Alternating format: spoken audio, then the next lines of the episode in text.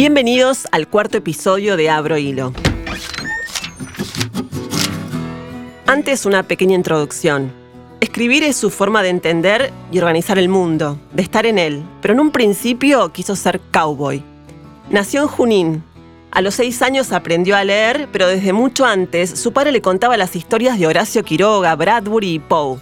Iba a un colegio público, se sentaba en el medio. A los 11 entendió cómo contar historias cuando en un invierno helado se encerró en el cine siete veces, siete días para ver Lawrence de Arabia. A los 13 conoció el mar. A los 17 dejó las casas de sus padres y vino a Buenos Aires a estudiar turismo hasta que se dio cuenta que los viajes quería hacerlos ella. Vendió tapados, anteojos, fue cajera de autoservicio, pero en sus ratos libres escribía cuentos. Dejó unos en página 2 y después supo que en la vida hay que aprender a patear puertas. Se hizo periodista de un día para otro porque era lo que siempre quiso ser. Leila Guerriero, una mujer entrenada para ver en todo otra cosa, algo más, una metáfora.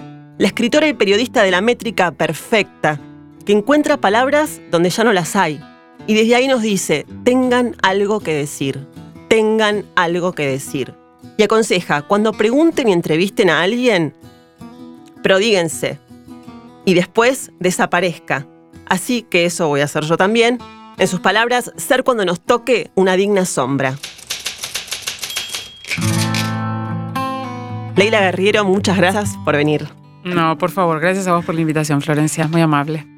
Bueno, hace muchos años eh, yo leí en un, en un, creo que fue en Revista Latido, eh, un relato sobre mujeres viajeras donde una de ellas le revelaba eh, el, nombre de un barco cuando se hundía. ¿Por qué no se llamaba el barco? ¿Te acordás de esa crónica? Eh, sí, no, en realidad no era un, barco que se hundía, es una, es una frase, es una de las, de las, de las frases favoritas de, Karen Blixen, una, una escritora viajera. Este ella decía que eh, una de sus frases favoritas eh, era eh, ¿por qué no? ¿no? Como que en, su, en su escudo familiar debía tener grabado el, ¿por qué no? Y lo que vos haces mención es a una frase muy conocida, supuestamente dicha por un marino de Cartago, veto a saber, ¿no? Hace siglos, este, que decía, navegar es necesario, vivir no. Eh, entonces, digamos, como esta idea ¿no? del viaje, como el, movimiento, de alguna forma, que, eh, que bueno, que le, da sentido a esa vida que no tiene sentido sin esa navegación. No, ah, no era un barco que se hundía. claro, bueno, me quedó como esa frase, esa, esa cosa de por qué no, como una frase como de salvavidas, ¿viste? Bueno, pero es una buena imagen, es una, frase, es una frase salvavidas. ¿Vos tenés frases que te hayan alcanzado así como flechas, digamos? Sí, siempre, siempre. Yo soy como muy porosa, pero tampoco las colecciono, ¿eh? No, no es que este, son frases que a lo largo de la, de, la vida, de la experiencia, de encontrarte con gente, este, o, leyendo también, ¿no? Como, como que vas, este, te van impactando de una manera y a veces te acomodan un poco el rompecabezas, ¿no? Te, hacen decir, este, em, claro, es esto, ¿cómo no, ¿cómo no me di cuenta antes? ¿Cómo no lo pensé antes? A veces es algo que te hizo un entrevistado, em, a veces es algo que lees en un libro. ¿Pero te acordás alguna? Este, este, bueno, sí, qué sé yo, hay, algunas cosas que a mí me marcaron, algo que me dijo, por ejemplo, un, una especie de profesor literario que tenía, de, un taller literario que yo tenía en Junín, em, que él, bueno, yo tenía 14, 15, 16 años, iba a, su casa, digamos, a escribir, a escribir, no, a que leyéramos cosas y él me, me dijera lo que pensaba de lo que yo escribía. Y en un momento, claro, yo era una adolescente muy distraída, o sea, muy escritora, pero también muy, muy con ganas de vivir. Eh, y por supuesto, le imagino que le debía retasear un montón de tiempo a mi dedicación a la escritura, digamos, y esto a él lo volvió un poco loco. este, entonces, como todo buen, todo, todo, todo maestro exigente, digamos, siempre me reprochaba un poco eso, ¿no? Y a veces yo le decía, bueno, esta frase como, bueno, no pude hacer otra cosa, no tuve opción. Y él me decía siempre, entre la espada y la pared siempre se puede elegir la espada. y me dejaba frita, porque es verdad. Sí, sí. De hecho, eso lo tenés en tus crónicas. sí, pero es una frase que me quedó, seguramente la habrá sacado él de algún lado, digamos, nunca pude saber la procedencia, pero... Pero me, me, parece que es una buena definición. Y yo creo que sí, que esa frase de alguna forma, este, bueno, yo diría que me forjó, digamos, ¿no? Esta idea de que en verdad siempre tenés una opción. Aunque esa opción vaya contra vos mismo a veces, ¿no? Pero siempre, siempre se puede elegir. Eh, recuerdo, qué sé yo, alguna cosa que leí hace un tiempo de, de Eve Uar, por ejemplo, que era una autora que a mí me encantaba. Decía que en una entrevista que dio después de ganarse el premio Manuel Rojas en Chile, que es un premio muy lindo, que se lo ganó Piglia y se lo ganó muy gente muy, muy, muy, muy buena escribiendo, Eve en una entrevista dijo que lo que, lo que debía hacer un escritor era aprender a acompañarse, ¿no? Mm. Que uno como escritor es dos cosas, una persona que tiene el material con el cual trabaja y otra persona que debe saber acompañarse. Entonces el periodista le preguntó, ¿qué sería saber acompañarse? Y ella con ese, esa, esa cosa tan genial y también tan de sentido común que tenía, decía, bueno, acompañarse es sentarse a escribir y pensar, ahora no me sale, pero ya me va a salir. Lo voy a dejar acá y a la tarde voy a volver y me va a salir, como tenerse paciencia. Y me pareció como, viste, una frase que a lo mejor a la gente que no escribe no le dice nada, pero a la gente que escribe, por lo menos a mí me dice mucho esta confianza en que si salió tantas, tantas veces, cientos de veces, miles de veces, va a volver a salir. No hay que, hay que saber acompañarse, eso. ¿Vos sufrís el hecho de escribir? ¿Lo padeces por momentos? Mira, sobre todo eh, cuando, cuando, cuando tengo mucho material, viste, yo trabajo mucho en, en, lo que sería el trabajo de campo, reporteo, investigación, como quieras llamarlo, con las entrevistas y todo eso. Y llega un momento en el que tengo un cúmulo de información que a mí me resulta absolutamente necesaria para abordar un texto. O sea, no puedo escribir sin esa cantidad de información. Siento que me faltan cosas. Pero después hay que reducir, cuando no estás escribiendo un libro, ese texto a un artículo posible en una revista. No puedes escribir 70 páginas. Entonces ese trabajo de organizar esa información, seleccionar la información, eso sí, eso me resulta tortuoso, me resulta aburrido. Y después la etapa divertida y que disfruto mucho es este, la etapa de la escritura real, que es como la etapa de edición y de escritura, digamos, de todo eso, ¿no? Pero seleccionar, decir esto no, entender por dónde va el tema, todo eso sí me resulta...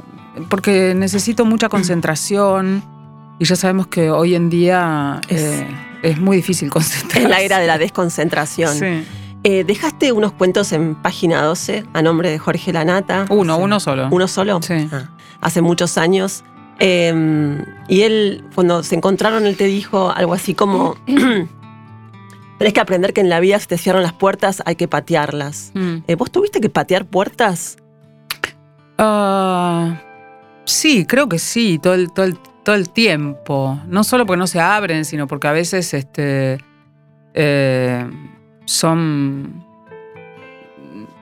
es, difícil permanecer también, ¿no? Eh, a veces las puertas que hay que patear están adentro de uno mismo. Patear la puerta de la comodidad, patear la puerta del aburguesamiento, patear la puerta de no estar copiándose uno mismo todo el tiempo.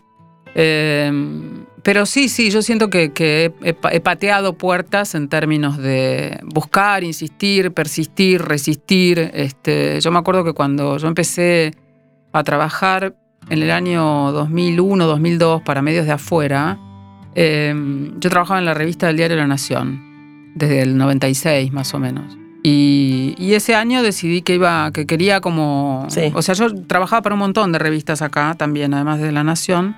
Pero bueno, quería como probar qué pasaba con mi trabajo afuera. Y leía muchas publicaciones de afuera que me gustaban mucho, que yo El País de España, este, la revista Gato Pardo de México en ese momento.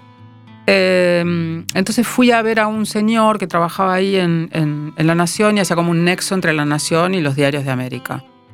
Pensando que me iba a dar algún, alguna, algún contacto, como, digo, éramos compañeros de trabajo, no había nada. Este. Entonces le expliqué lo que quería hacer y si él podía recomendarme hablar con algún editor de algún medio externo, digamos, del exterior. Y me miró y me dijo, mira, no, para alguien como vos es muy difícil eso, porque eh, no te ocupas de temas que sean importantes. Este, bueno, por supuesto, digo, salí de esa, de esa no reunión con este hombre, fui al archivo del diario eh, y le pedí a mis compañeros del archivo que me, trajeran todos los diarios que, llegaran al archivo de México, de Colombia. De, yo estuve dos días juntando direcciones, buscando nombres, este, viendo teléfonos y qué sé yo. Y mm, armé carpetas con mi trabajo y me gasté, yo qué sé, el sueldo de dos meses enviando por correo carpetas postales en ese momento, ¿no? Por correo postal. a todos estos lugares y de a poco empezaron a llegar respuestas como este, nos interesaría, que no sé qué, o sea, digo, eso en un punto también es patear una puerta, es no quedarte con lo que un tipo te dice, este, confiar en vos misma. Eh, yo estaba segura que lo iba a hacer mal. Ahora, eh, eh, el oficio para vos no fue fácil al principio, como contabas, pero contás siempre que no tenés formación profesional. Ahora, ¿te pesó no tener academia? no, creo, bueno, sí, no, a ver, no me, no me pesó en términos de que no me, no me arrepiento de no haber estudiado periodismo. la mirada. La mirada del círculo mm, rojo del periodismo. Para nada. No, en absoluto, porque también pertenezco a una generación en la cual los periodistas. Yo entré en página 30. En esa revista nadie era periodista de carrera. Estaba Eduardo Blaustein, que era un periodista de raza de toda la vida, se había criado en redacciones. Estaba Rodrigo Fresán, que era mi otro editor, que es un escritor fantástico, pero, o sea, no, creo que no, ni siquiera, siempre dice que ni siquiera tiene el certificado de haber terminado el colegio secundario, digamos, o sea, que para la ley, para la ley argentina, Rodrigo, a pesar de que es brillante, es casi, casi una persona analfabeta, digamos. Em, y trabajaba con Carla Castelo, que creo que. Yo no recuerdo si Carla había estudiado periodismo o no. Creo, creo que sí que había hecho comunicación. Pero digamos, era como una generación que no. la carrera en la UBA se había abierto en el 84, creo. O sea que tampoco era tan, tan raro. Y no, me parece que no hay como una mirada en, el, en ese sentido en el gremio como no sé, peyorativa sobre los que no estudiaron. De hecho, eh, estuvo Fresana acá el otro día y decía que él no es crítico literario y que tampoco lo sería. Mm. Porque si no, no podría escribir. Claro. Porque cree que hay que tener una diferenciación entre eso. Sí. No, no, no, me pesó. lo, que sí creo es que este método, un poco como, qué sé yo, hiperarchi, ultra obsesivo que tengo para trabajar, proviene también del hecho de haberme forjado sola y de, decir, o sea, si, si, si, si, Mongo hace 10, yo voy a hacer 400, porque hasta no estar segura, digo, eh, o sea, la inexperiencia de alguna forma, más que la no formación académica, fue suplida como con una especie de sobrereacción, ¿no? Si había que hacer, si bastaba con hacer cuatro entrevistas para una nota, yo hacía 45. Sí. Bueno, una de las cosas que, que, uno piensa, o por lo menos yo pensé cuando veo tus notas, digo, ¿cómo será el escritorio de la computadora de Leila Guerriero? Muy ordenado. Sí, me imagino que sos muy ordenada. Sí. Y me pasa otra cosa, cuando te veo físicamente, mm. viste que hay gente, salvando las distancias, que se parece a su perro. Sí. Bueno, yo vos te veo parecida físicamente. A mi computadora. A, tu escritura. No, a tu, escritura. Te juro que veo algo corporal simbiótico a tu escritura. Ah. Lo veo. Como algo muy. Eh, ordenado, los rasgos, muy contundente, como fuerte. Mm. No sé, no sé por qué. Vos corres mucho, ¿no? Yo corro, o sea, ayer salí a correr y me sentía este, Forrest Gump. ¿Viste? O sea, que salís a correr y estás incendiada y decís, no, no para más, no para más. O sea, para, parás porque no, obviamente, digo, si hubiera corrido dos horas hubiera terminado muerta, pero ¿Y en qué te influencia para escribir? Mucho, mucho. Yo escribo mucho cuando. ¿Después de correr? No, cuando corro. Claro. O sea, voy, sí, voy escuchando música y escribiendo. A veces por alguna letra que escucho. ¿Qué escuchas? No, una música demencial, mezcladísima, cosas raras. raro, no, muy normal todo, pero te quiero decir que nadie sale a correr escuchando Jacques Brel, por ejemplo. Claro. Pero también si escuchás desde Chabela Vargas a, Joy Division. Sí, totalmente. Joy Division me encanta, que yo, Pearl Jam me encanta, no sé, las bandas clásicas, Nirvana, este, tengo 70.000 canciones de los Rollings, depende, digo, tengo mucho mucho de acá, este, estelares, eh, callejeros, eh, los redondos, digo, como bastante clásica, digamos, como el rock catupecumacho. ¿Callejeros escuchás? Sí. Sí, a mí me, gustaba ¿Y, la banda. ¿Y no te hace ruido con lo que pasó? Eh, Escucho, sí, claro, por supuesto que sí, pero uno tiene una vinculación con esas canciones, este, incluso las escuchás y las, las, las, escuchás con otra. No sé si hay disfrute cuando escucho eso, ¿eh? hay como una especie de. Porque, porque precisamente no escucho nada más para, para distraerme, digamos. Yo escucho para, para que se mueva algo adentro. Entonces, este en ese sentido, eh, hay cosas que me resultan muy evocativas y por supuesto, escucho Callejero y lo primero que recuerdo es la, noche de ese fin de año en diciembre. Yo regresado de una cena, ¿viste esas cenas de, trabajo, de holgorio y yo? Y pasé por el 11 y era el. Eh, digo, la primera imagen que se me viene cuando empiezo la, a escuchar la morgue. sí, la morgue. Es eso. Pero, pero bueno, eso no quiere decir que yo escuche callejeros y salga a saltar de alegría, digamos. yo lo escucho y me pasa lo que me pasa con eso. Pero no escucharlo no me parece que sea la opción para, eh, digo, me genera algo y, y dejo que me genere eso. No me genera alegría, por supuesto. Más bien todo lo contrario, ¿no? Y también eh, pensaba si vos no escribís leyendo. El acto de escribir no lo haces escuchando música, pero sí No. escribís corriendo escuchando música. Sí, sí, en un momento. Lo que pasa es que la- el- para mí correr, eh, yo supongo que debe funcionar como para otros funciona, qué sé yo, no sé, la pausa o, la, o incluso puede ser la meditación. Esto que vos decías como que, que cuando uno vea un... Que, que me ves y ves de alguna forma un rastro de la escritura. eh, yo incluso alguna vez lo escribí, eh, que la escritura para mí es el rastro de un cuerpo. Y en este caso, bueno, la escritura mía debería ser el rastro del cuerpo que yo tengo, digamos, ¿no? Eh, Sí, pero no pasa con todos los escritores. Bueno, a lo mejor... En vos se nota sí. mucho. Lo- sí, es, es- supongo que son las... La relación que uno establece con la escritura es tan, tan personal, tan Sí. personal. Hay gente que realmente se disfruta todo desde el primer minuto en que se sienta en la computadora hasta que le pone punto final. Gente que es muy rápida, gente que se impone... Escribo todos los días de 9 a 11, que yo, cinco páginas y después eh, salgo a tomar café y a la tarde las reviso. Digo, viste, cada uno tiene la relación con la escritura que puede o que quiere tener, digamos.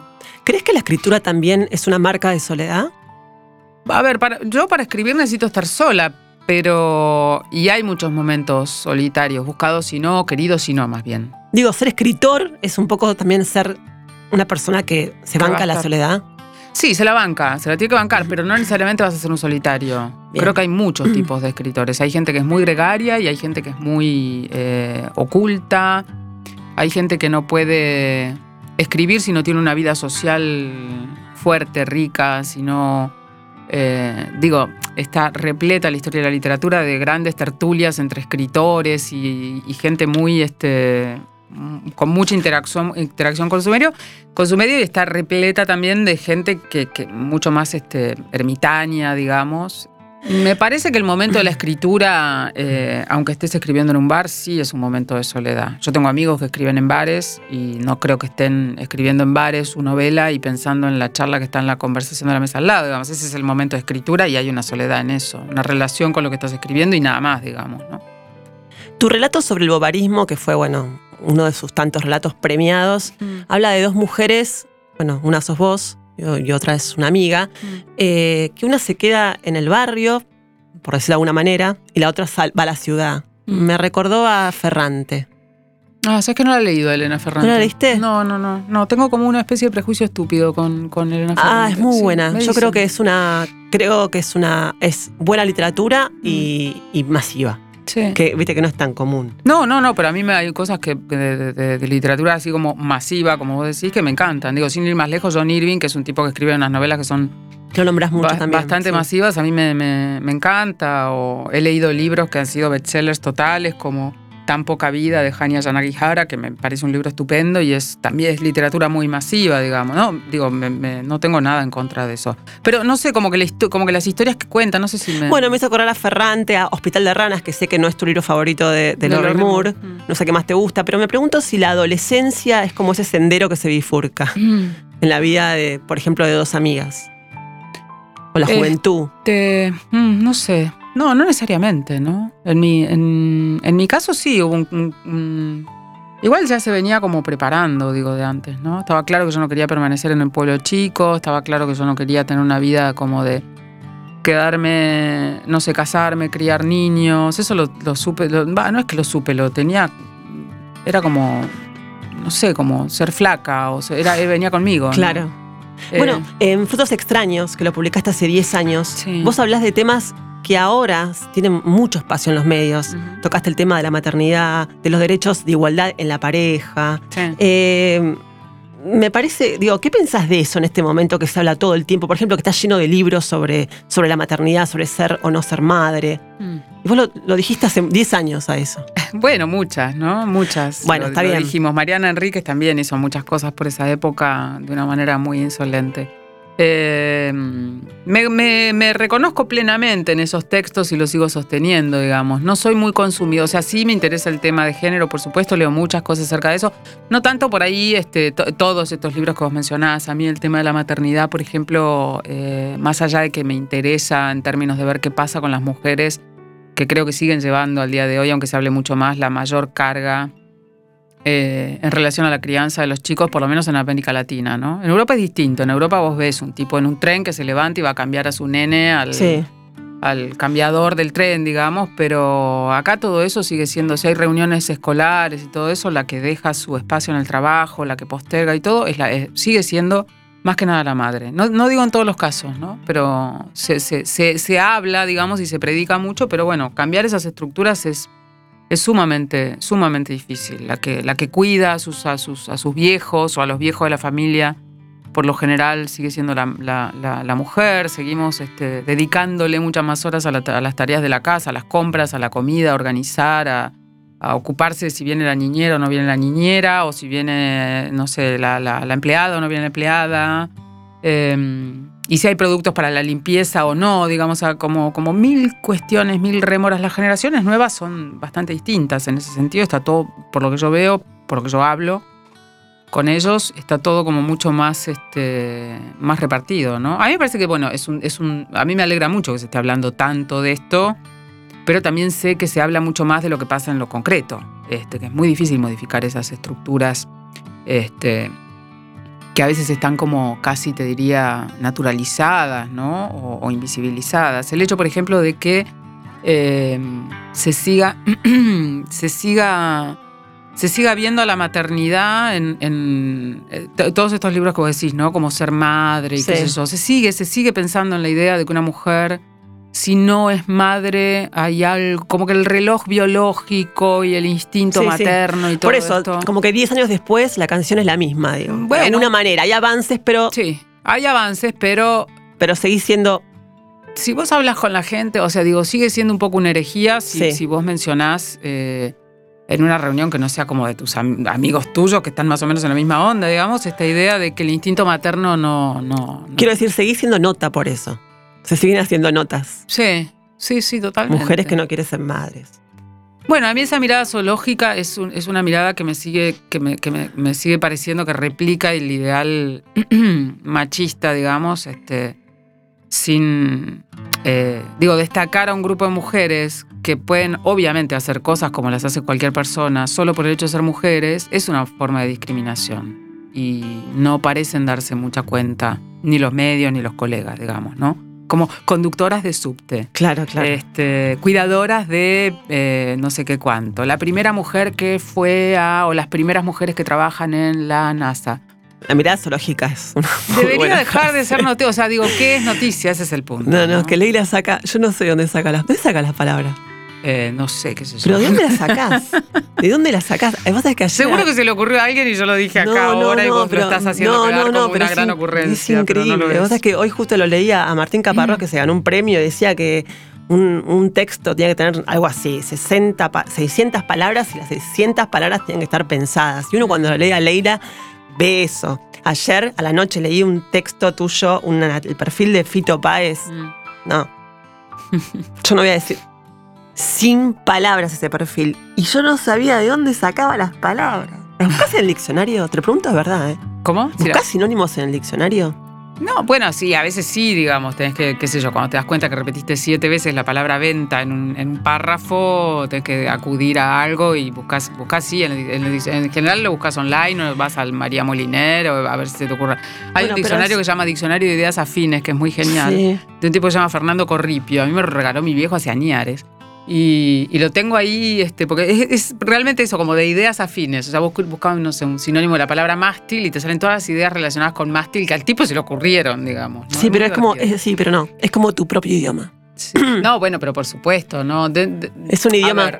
la, selección de palabras la haces con tu, con tu óptica, tu estilo. O sea, si estuviera buscando un sinónimo de la palabra hospital y saliera nosocomio, ni loco usaría la palabra nosocomio, digamos, ¿no? bueno, pero por ejemplo, mira, yo hago así, ¿no? Mm. Agarro eh, tu último libro, Opus Gelber. El libro sobre Bruno Gelber. Bruno Gelber, uno de los tres pianistas más reconocidos de, Argentina. Eh, al atender el teléfono no dice hola, ni aló. Emite un aló sobreactuado, cantado, hiperbólico, un aló de diva, de teléfono blanco, la parodia de la parodia de un aló. ¿Cómo empieza este libro? Eh, como sencillo, pero es Perfecto. Avenida Corrientes, derecho hasta Pueyrredón. Siempre al atardecer, durante casi un año. Ese fue el camino para ir a ver a Bruno. Es imposible no entrar acá aunque no te interese el personaje. Bueno, seguramente habrá muchos que no entren, pero eh, sí. No sé, mira, esa, frase para mí tener el arranque de un, texto, de un libro, de un artículo es fundamental, digamos. Yo sin la primera frase no. Y esa frase se me ocurrió un día en que iba a ver a Bruno. Y había una luz hermosa sobre la avenida Corrientes.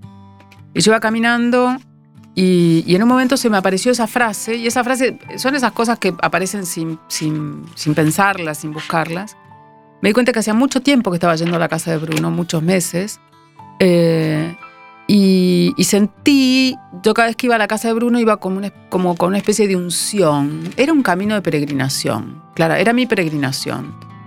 Eh, entonces anoté esa frase mentalmente, después cuando llegué, regresé esa noche a mi casa de ver a Bruno, la anoté en mi computadora este, y la, me la anoté como posible arranque, no se sabe, puede ser, digamos, ¿no? uno nunca sabe hasta que no termina de hacer el trabajo de reportero. Claro.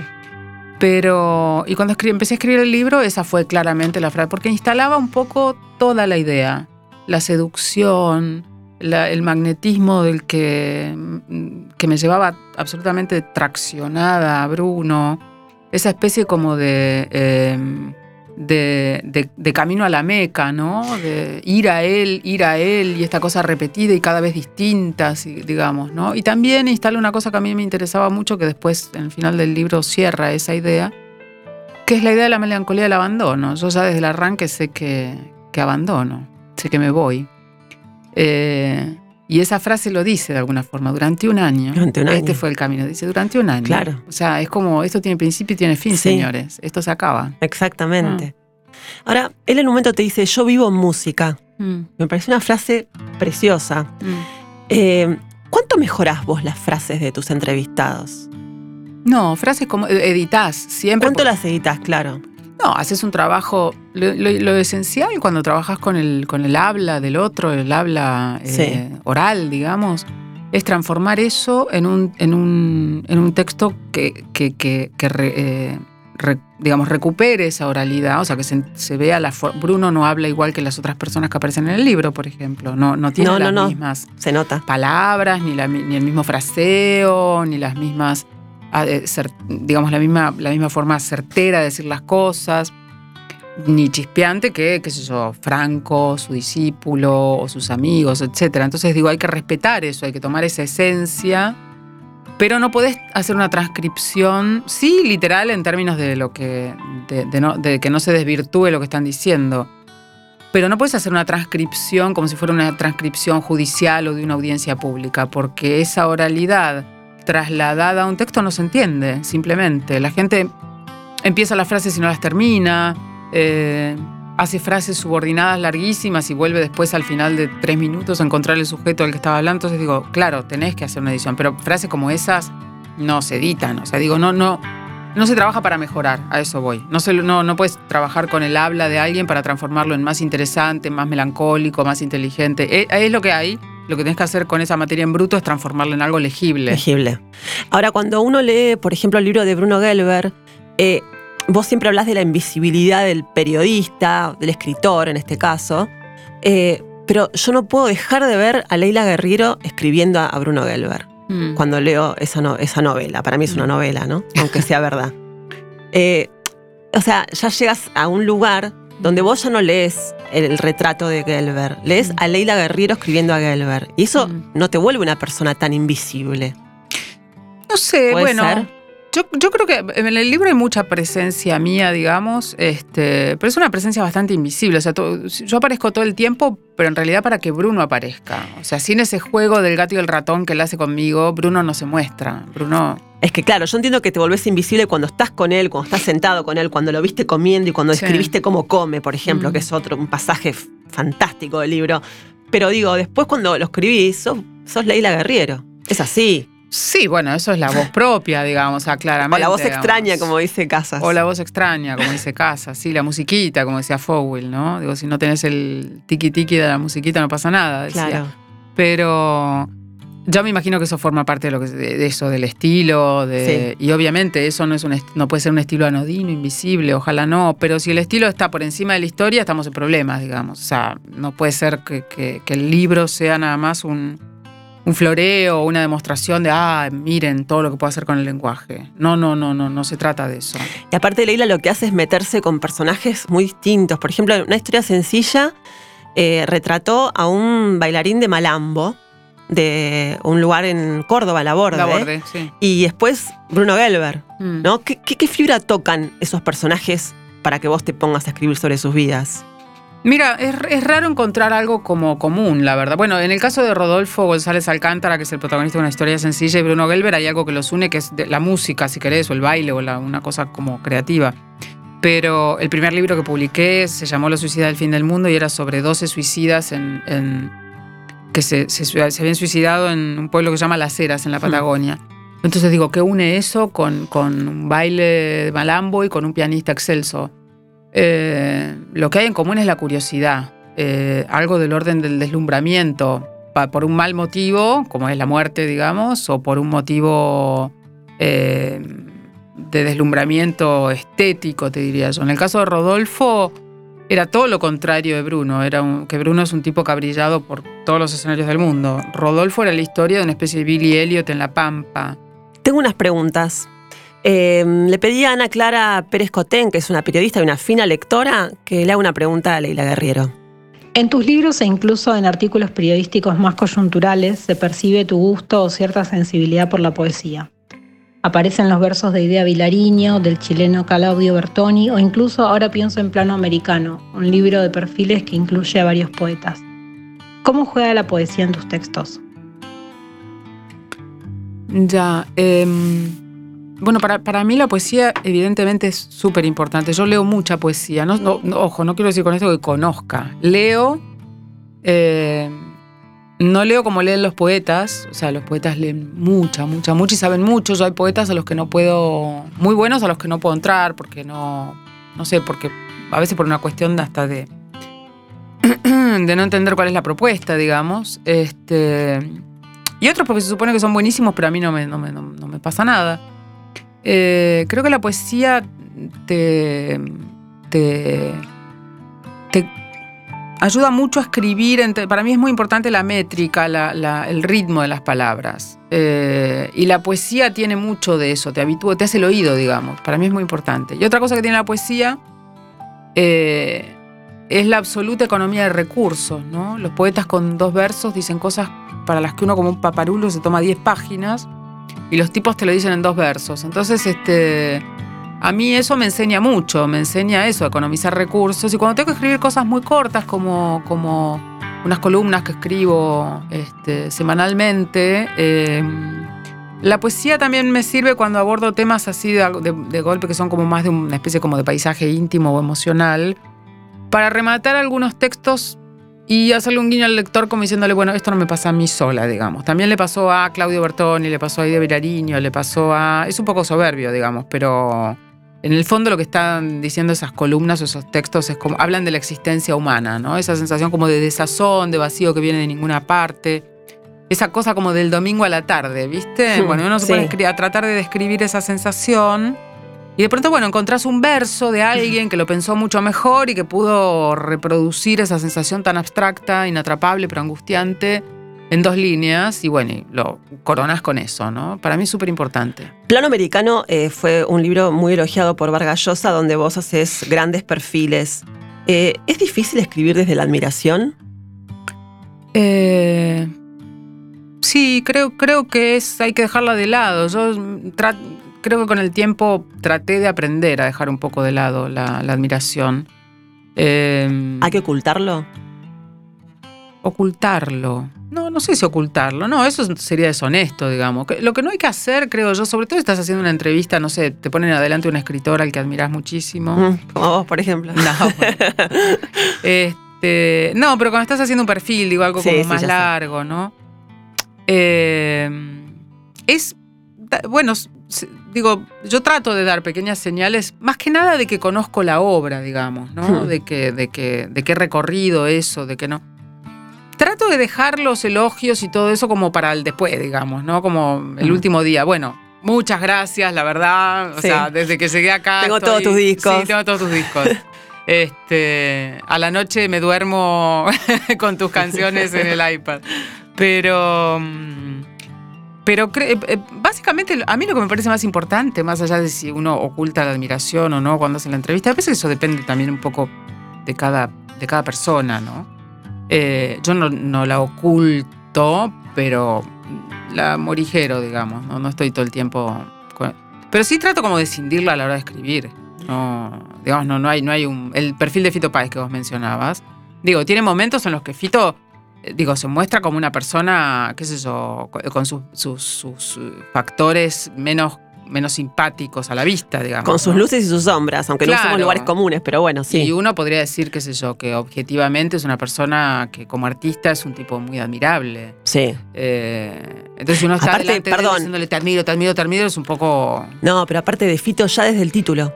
mm. No me verás arrodillado, se llama la, la crónica. Sí, no lo puse, yo, Le- yo nunca pongo los títulos. Ah, ¿no? ¿Los pones vos? Ah, mira vos. Es un verso del- de, de una canción. Sí, de claro, claro, sí, sí, pero es un verso que, que lo tenemos muy presente, pero cuando se transforma en un título se vuelve como más significativo aún. Lean esa crónica, Y es es espectacular. Y el final de esa crónica. Todo el, todo el perfil ese de Fito es la historia de un renacido permanente. Un O sea, renacido. el, el tipo es, viste, sale, sale de las cenizas como. Sí, pero mostraste todo ahí. A mí me quedó la, imagen igual. de la toalla blanca, por ejemplo, que rechazó cuando salió de tocar. Viste que te queda Sí, claro. una imagen de algo. Sí. Bueno, ah, porque es un laburante, ¿no? Ahí bajaba Claro. del escenario y le decían, estaba muerto, roto, Sí. frito, chorreaba transpiración y estaba, estaba jadeando, casi no podía. Y le dijeron, bueno, Fito, ya está, terminamos. Y el tipo le dan la toalla blanca. El tipo dice, just a second, my friend. Así con unas, con, ¿viste? con una pronunciación bien así latina, Sí, digamos, sí. como diciendo, para un poquito. La Sí. gente sigue gritando. Yo voy a volver a salir a cantar. Y salió, y salió, laburante. y salió. Mm. Eh, Leila, además de, de ser una de las mejores periodistas del momento y además de ser escritora, es una gran editora. En 2015 publicó Los Malos, que es un mapa de la maldad latinoamericana. Me pregunto brevemente, breve, porque tengo una pregunta para vos de otra persona también. Eh, ¿De qué está hecho un malo? Uf. Eh, es muy de, muy de. La verdad es que lo, lo- lo- la, la peor pastilla que uno se tiene que tragar cuando hace un perfil de un malo es saber que también está hecho cosas buenas. Este, bueno, que un malo siniestro puede ser un buen abuelo de sus nietos. Eso es, eso es terrible, digamos, para. El otro día, mira, estaba mirando en España la temporada 9 de, de Walking Dead, que este, es como mi consumo inconfesable. Este, sí, porque me gusta mucho el cómic y la serie esta tiene mucho de ese ambiente del cómic, ¿no? Personajes hechos en trazos gruesos, digo, a mí me interesa mucho ese lenguaje. Y Negan, que es el malo malísimo, ya no tan malo de Walking Dead, en un momento este, está hablando con otra de las protagonistas que se llama Michonne y, y le dice, ¿sabes qué pasa, Michonne? Eh, que ninguno de nosotros, aunque sea malo, supone que está del lado de los malos. O sea, siempre nos parece que los nuestros son los buenos. Y eso me pareció, fíjate, digo, es una serie, eso resume muy bien un poco la idea de lo que es un malo. O sea, un- lo más perturbador de un malo es que a veces, no, no es que esté convencido de ser bueno, digamos, ¿no? Pero que tiene facetas que no son tan reprobables, digamos, ¿no? Entonces estar haciendo el perfil de un sujeto siniestro, y por supuesto hay niveles de siniestro. Siniestro. En el libro, perdón, hay perfiles de narcotraficantes, eh, policías, dictadores, Mm. por si alguno quiere leerlo. eh, sepan, se llama Los Malos. Mm. Tenemos una pregunta de Matías Bauso. Matías Bauso es un periodista, escritor, crítico, que siempre a fin de año todos esperamos sus listas de los mejores libros de no ficción. Entonces le pedí una nota, una pregunta para Leila Guerriero. Hola Leila, hay una parte de tu trabajo, más allá de las crónicas y de mm, los textos sobre el oficio, que a mí me, pare- me parece que es de un nivel excepcional y no sé si está tan reconocido, que es el trabajo de editora. Los libros de la Universidad Diego Portales o los de Mirada Crónica de Tusquets son todos impecables, maravillosos. Entonces me interesa mucho saber cuáles son los principios que rigen para vos ese trabajo de, de editor eh, y cuáles son los principales rasgos que tiene que tener un, un buen editor. Mm, qué difícil. Este, bueno, gracias por la pregunta, Matías. Pero yo no sé si, bueno, eh, los buenos editores creo son eh, los que, como dice mi amiga Andrea Palet, la- sí, que es una gran editora chilena, sí. Aquellos que, como los astres japoneses, ¿no? Pueden surcir con la misma tela este, y con un surcido invisible que no se note. Eh, yo diría que básicamente, para mí, por lo menos, yo, me hice editora como me hice periodista. Un día me dijeron, eh, mi amigo Matías Rivas de Chile, director de la Universidad Diego Portales, de la editorial de la Universidad Diego Portales, me dijo, yo, yo ya era editora en Gato Pardo, la revista mexicana, digamos, pero me dijo que quería editar un libro y que quería que lo editara yo y que me ocupara de buscar autores y recopilar los perfiles y todo esto. Y bueno, me hice ahí editora y empecé como con las grandes ligas, digamos. Tuve que editar a Alan Pauls, a Rafael Gumucio, a Fuguet, o sea, eran como unos muy, muy, muy grandes nombres. Y mm, básicamente lo que busco en un texto, o lo que, o lo que pienso yo que tiene que ser, primero, primero un editor tiene que ser, creo yo, un lector como con, como sobre con rayos X, digamos. Ver más allá, pensar antes que nada en la salud del texto. En, en- no es una batalla de inteligencias con el autor, no es una pulseada de a ver quién lo va a escribir mejor, sobre todo para alguien que escribe, ¿no? porque no todos los editores escriben, yo escribo en este caso. Entonces siempre pienso en eh, sacarle a ese texto el mayor brillo posible.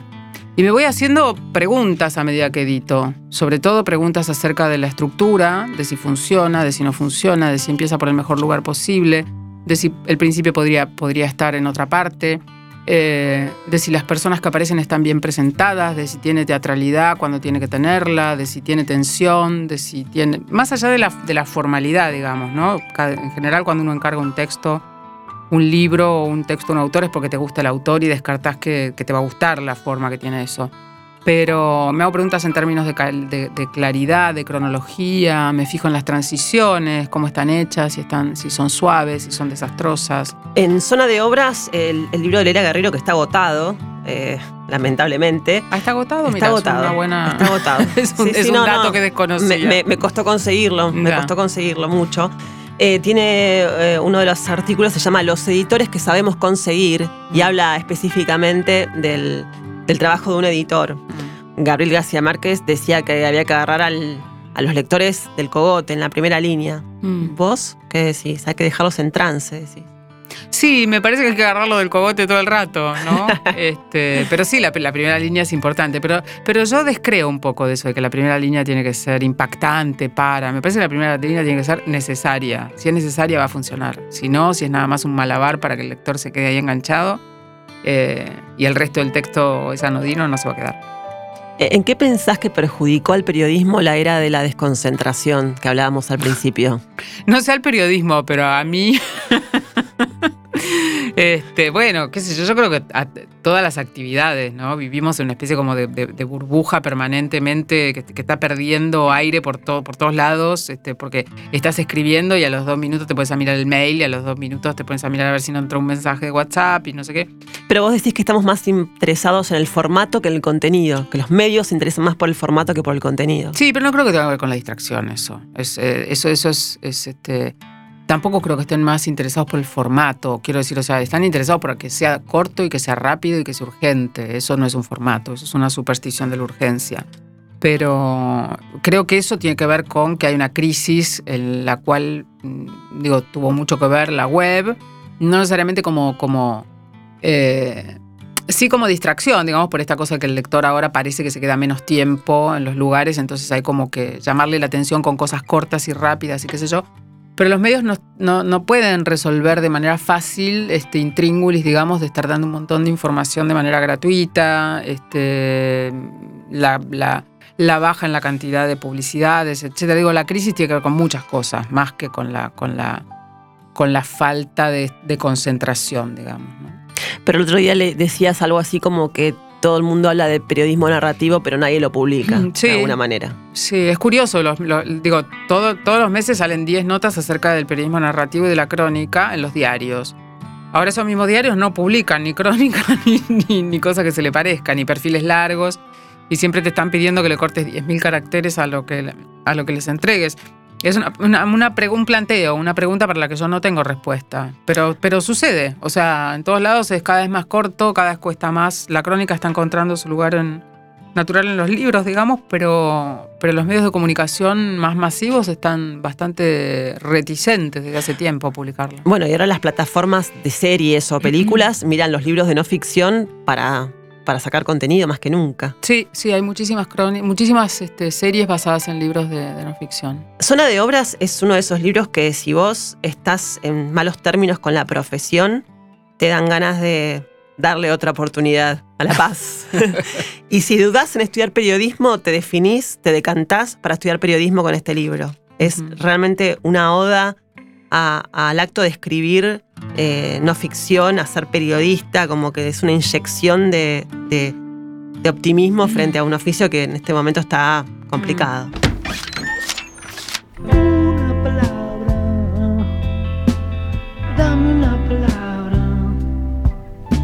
Bueno, para cerrar te voy a hacer un juego de palabras. Yo te voy a decir una palabra y vos me vas a decir otra. Porque ya sé que vos tenés palabras que nadie conoce. Ok, ¿cómo es A eso? ver. Yo tengo una palabra y vos me- y- y- cualquiera, sí, Cualquiera. asociación bueno, libre. sí, que te- Porque claro, me resuena libre, esa palabra sí, que me digas. Pero con, con tu vida, con tu obra. a ver, sí, Eh, bueno, vamos. Junín. Eh, Junín. No sé, lo primero que se me ocurre es muy obvio, pero infancia, Buenos Aires. libertad, Viajar. no volver. Correr. Bueno, podría ser no volver también. Escribir, te diría. Escribir. Sí. Y escribir. Y escribir, eh, no sé, la vida. Periodismo. Eh, escribir. sí. Libro. Bueno, todos mis libros fueron impensados, así que lo que te diría es eso. Como autora, impensados. Y como, como, como lectora, combustible. Comida. Dame una palabra.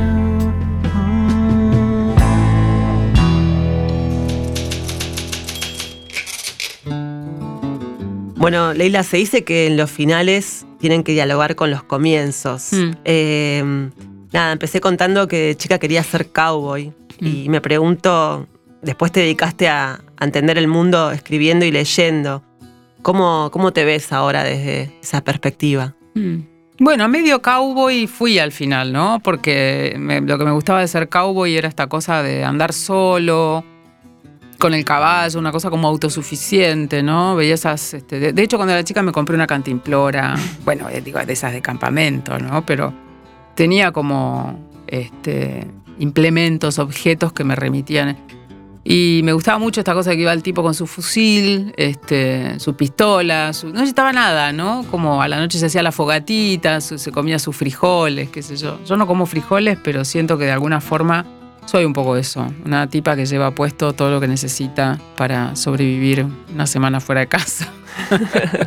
y que le gusta estar sola y que. eh, y, que eso, se puede quedar abajo un árbol. No tengo mucha capacidad de contemplación, pero. Pero, pero, pero sí, aguanto. ah, el oficio de las distancias largas, ¿no? Entonces siento que en alguna forma, qué sé yo, tengo una cosa de. de- el ascetismo del cowboy, la prescindencia, eso me gustaba. Y me gusta y creo que soy alguien un poco así, ascética, prescindente.